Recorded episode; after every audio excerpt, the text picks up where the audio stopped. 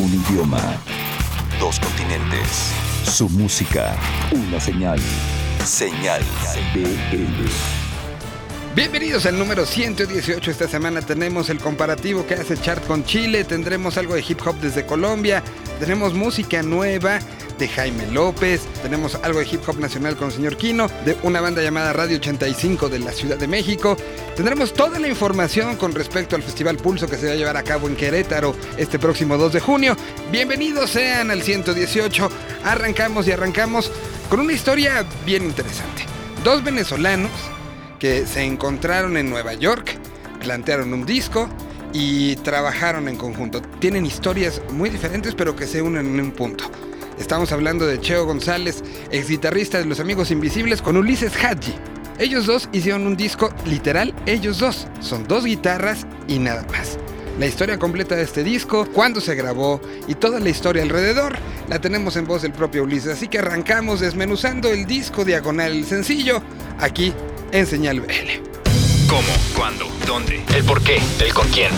¿Qué fue lo que usaron? ¿Cómo lo grabaron? ¿En quién se inspiraron? Todo lo que necesitas saber sobre una canción en Desmenuzando el sencillo. Señal BL. Hola Miguel, hola amigos del Vive Latino, les habla Ulises Agis. Eh, primero que nada, bueno, gracias por, por escuchar la canción. Eh, pues ya este viernes eh, 25 creo sale todo el disco, sale el disco entero que se llama ¿Dónde? Al igual que la última canción. Eh, este disco lo grabamos en Nueva York eh, con Cheo el, el, diciembre del 2016. El, el, digamos, este disco surge eh, porque eh, Cheo me acompañó en una fecha que hice ahí en Nueva York tocando guitarra en el Blue Note Jazz Festival. Y luego un día antes, eh, después de ensayar, fuimos a casa de un amigo y sacaron dos guitarras y empezamos a cantar juntos. Y eh, a Cheo le gustó cómo sonaba eso y dijo, bueno, hagamos un disco, dijo, hagamos una gira. Y dije, bueno, pero para que la gira tenga sentido, hagamos un par de canciones juntos. Y finalmente nos empezamos a enviar ideas y terminaron siendo ocho canciones. Um, la, eh, mi motivación fue distinta a la de Cheo. Cuando Cheo se separa de los amigos invisibles y me enteré que se había divorciado, pensé, ah, maravilloso. Su próximo disco va a ser un disco de, ruptura, un disco más introspectivo. Y no lo fue, sacó un disco como de una orquesta de disco, de canciones de pop de los 90 en música disco. Y dije, aunque el disco estaba muy bien hecho, dije, no, no, no, esto no es lo que yo quiero. Entonces finalmente me di cuenta que me fui a Nueva York a hacer el disco que yo estaba esperando de Cheo, un disco donde voy a escuchar cantar, componer, que es lo que más me gusta que hace él, las cosas que hace él, lo produce muy bien, lo que más me gusta es cómo compone y cómo toca guitarra y canta. Y básicamente es un disco con que compusimos a medias, habla de su divorcio. Yo creo que él no lo sabe, o se lo dije hace poco y me dijo, ¿en serio? Y yo, bueno, claro, es un disco de, de eso, creo yo. Lo cual es muy raro porque básicamente le compuse yo algunas canciones. Por ejemplo, hay una que cierra el disco que se llama Los Continentes, que se la compuse yo para que la cantara Cheo, pensando en algo que Cheo le diría a su ex esposa. Lo cual es muy loco porque yo no la conozco. Pero bueno, ya el disco sale pronto, eh, vamos a empezar a girar. Es un disco muy austero, igual que esta canción o las dos canciones que han salido. Son dos guitarras eléctricas casi siempre y dos voces, más nada. Eh, y bueno, espero que les guste. Gracias.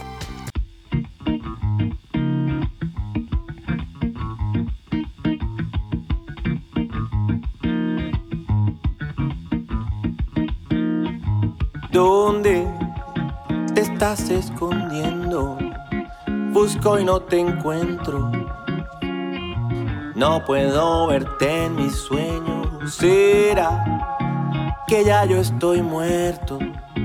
Que nunca fui al cielo y que lo mejor fue esto. Ven, te voy a encantar, te voy a contar ese cuento trillado que todos te han dicho lo vas a cambiar, le vas a quitar el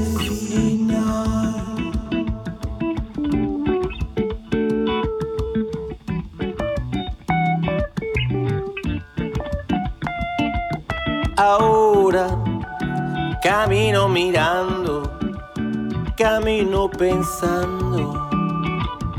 Si también me estás buscando y si también te hacen falta que te den besito, que te hagan cariño. Ven, te voy a cantar, que te voy a contar. Ese cuento triado que todos te han dicho lo vas a cambiar, le vas a quitar el final.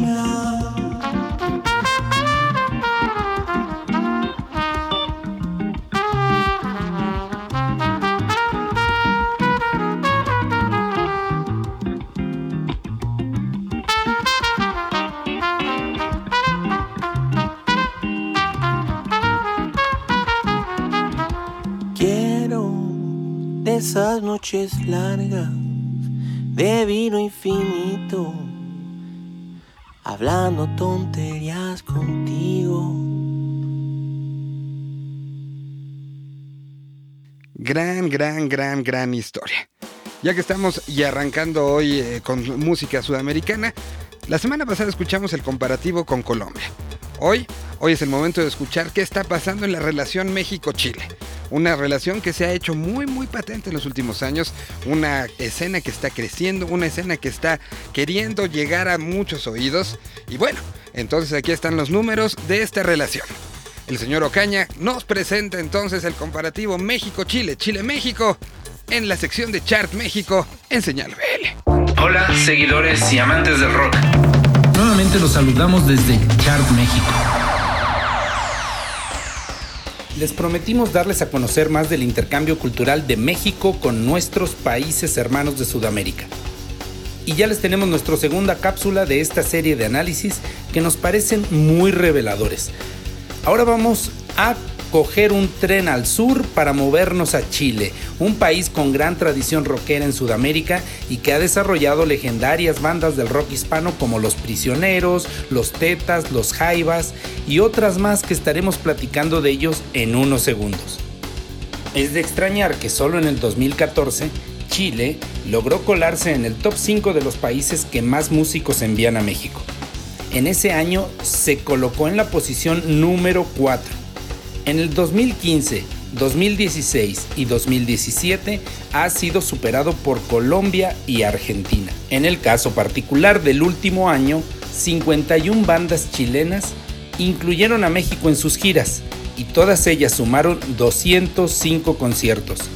Es interesante comparar rápidamente que más bandas colombianas llegaron a México, pero Chile superó a este país en cantidad de shows. En orden ascendente, estas fueron los 10 proyectos chilenos más activos en México en el 2017. 10. GP. 9. Mariel Mariel. 8. Marcel Duchamp. 7. Javier Amena. 6. Sincheta. 5. Manuel García. 4. Sonora de Llegar. 3. Gondwana. 2.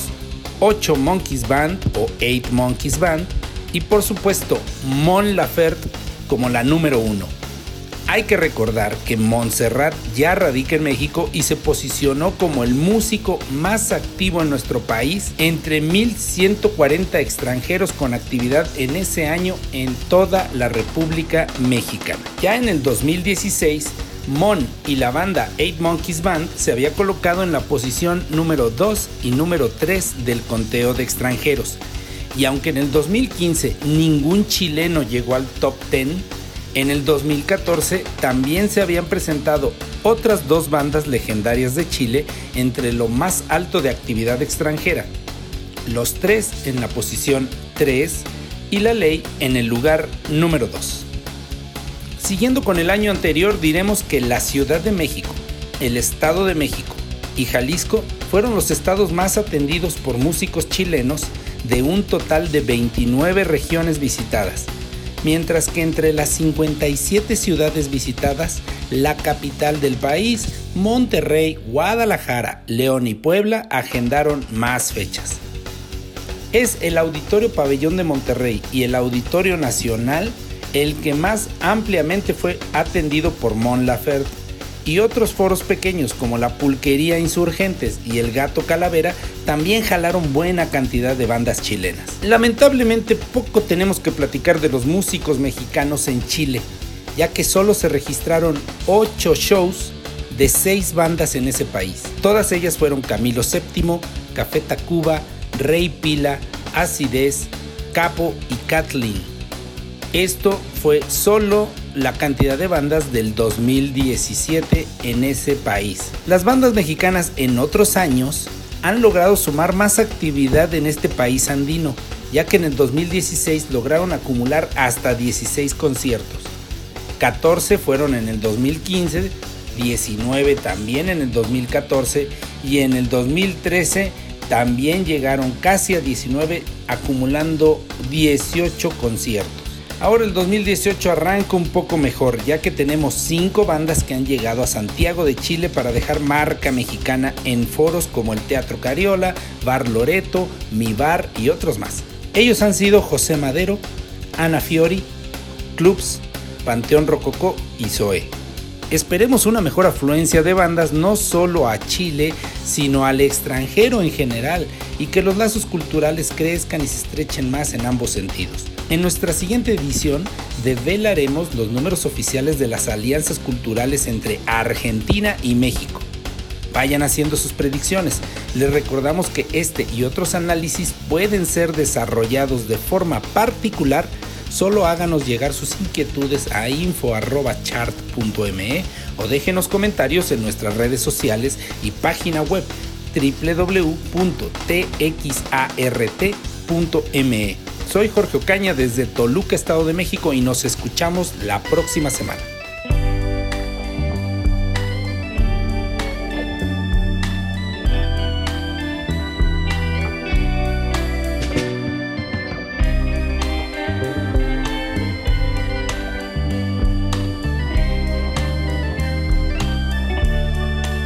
Por las cosas de la edad, por dudar de mi verdad,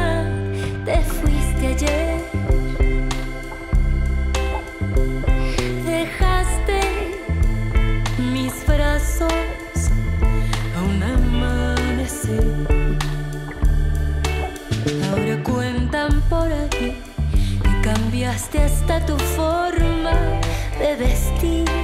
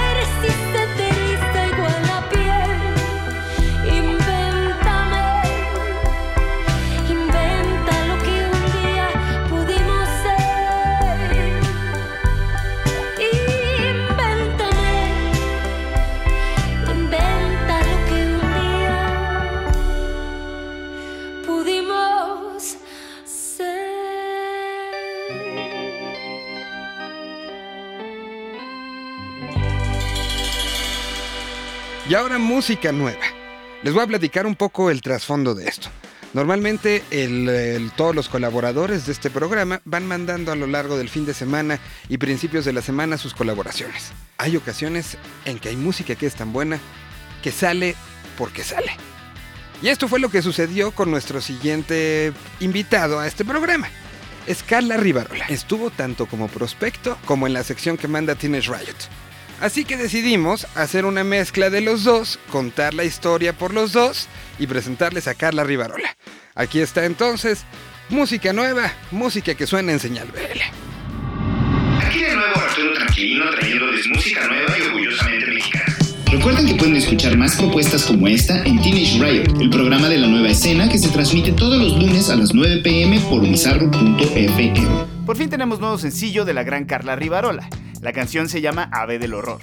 El arte corrió a cargo de Mike Sandoval y el video fue dirigido por Marcelo Quiñones. Hace tres años, la cantautora Carla Rivarola se dio a conocer bajo el nombre de Iranti con el EP Origami, una muestra exquisita de jazz y pop con letras en inglés. Este año, Carla dejó de usar esa identidad para evolucionar y presentarse con su nombre de pila, mostrando una faceta incisiva y transparente de su personalidad musical, con letras honestas y poderosas cantadas en español que hablan de la naturaleza salvaje y frágil del corazón humano. Ave del Horror es el primer sencillo de lo que será su LP debut, Médula Silvestre, y es una oda hacia el primer amor, del cual no se sabe por qué se perdió, pero que deja un sabor agridulce. Por lo pronto escuchemos esta joya acústica, Ave del Horror con Carla Rivarola, en Señal BL. Disfruten.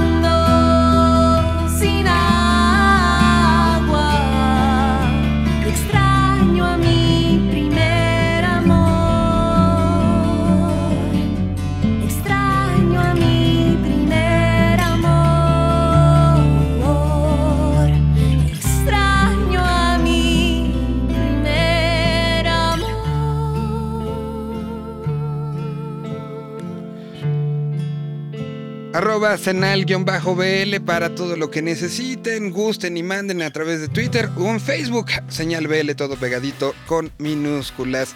Vamos ahora con la sección de la queridísima Liliana Estrada. Cultura Colectiva Música nos presenta una nueva canción de Jaime López. Sí, el gran Jaime López en colaboración con Alonso Arreola.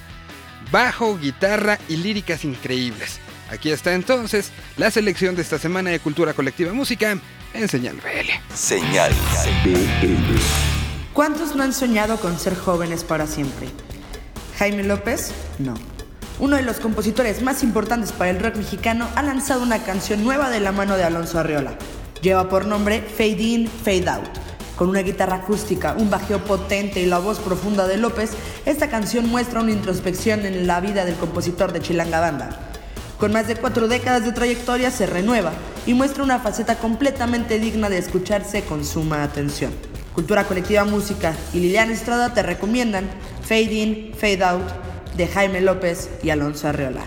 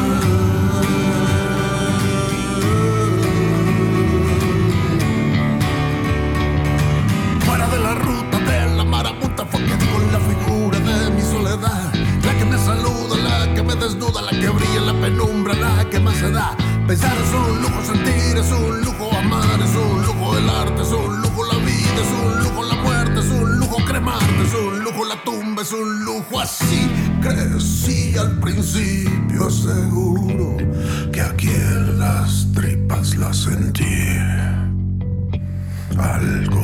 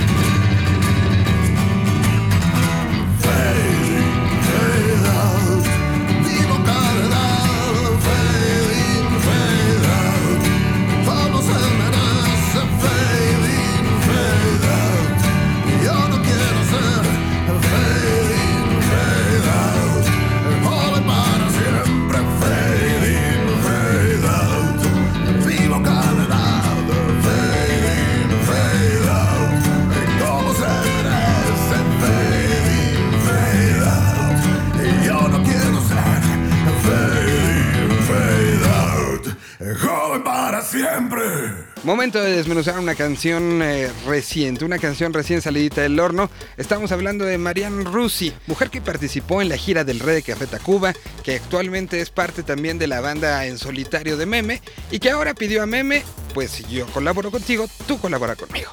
Acaba de lanzar Nave Especial, un eh, sencillo que tiene incluso sampleos de la NASA. Pero dejemos mejor que sea la propia Marianne quien nos platica de todo esto. El proyecto se conoce como Rusi tal cual, y aquí está entonces nuevo sencillo. Rusi en Desmenuzando la canción en Señal BL. ¿Cómo? ¿Cuándo? ¿Dónde? ¿El por qué? ¿El con quién?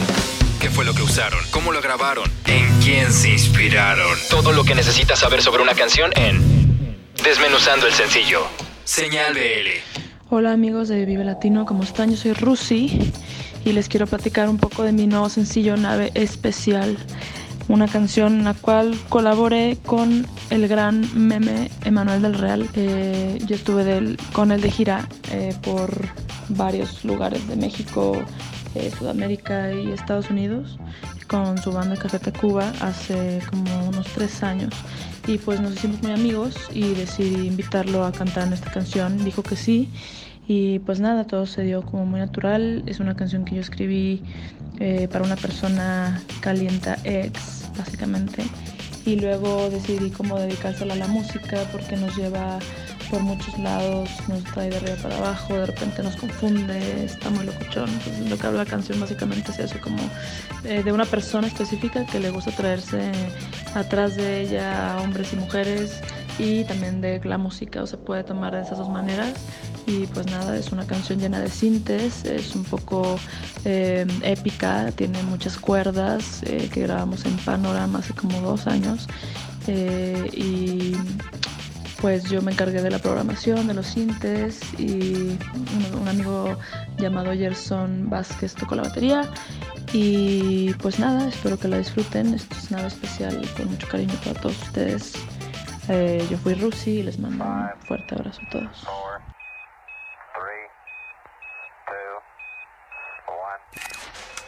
Tengo tanto miedo de perder el hilo de lo que dijimos. Tantas cosas locas que vivimos cuando, cuando nos perdimos. Yo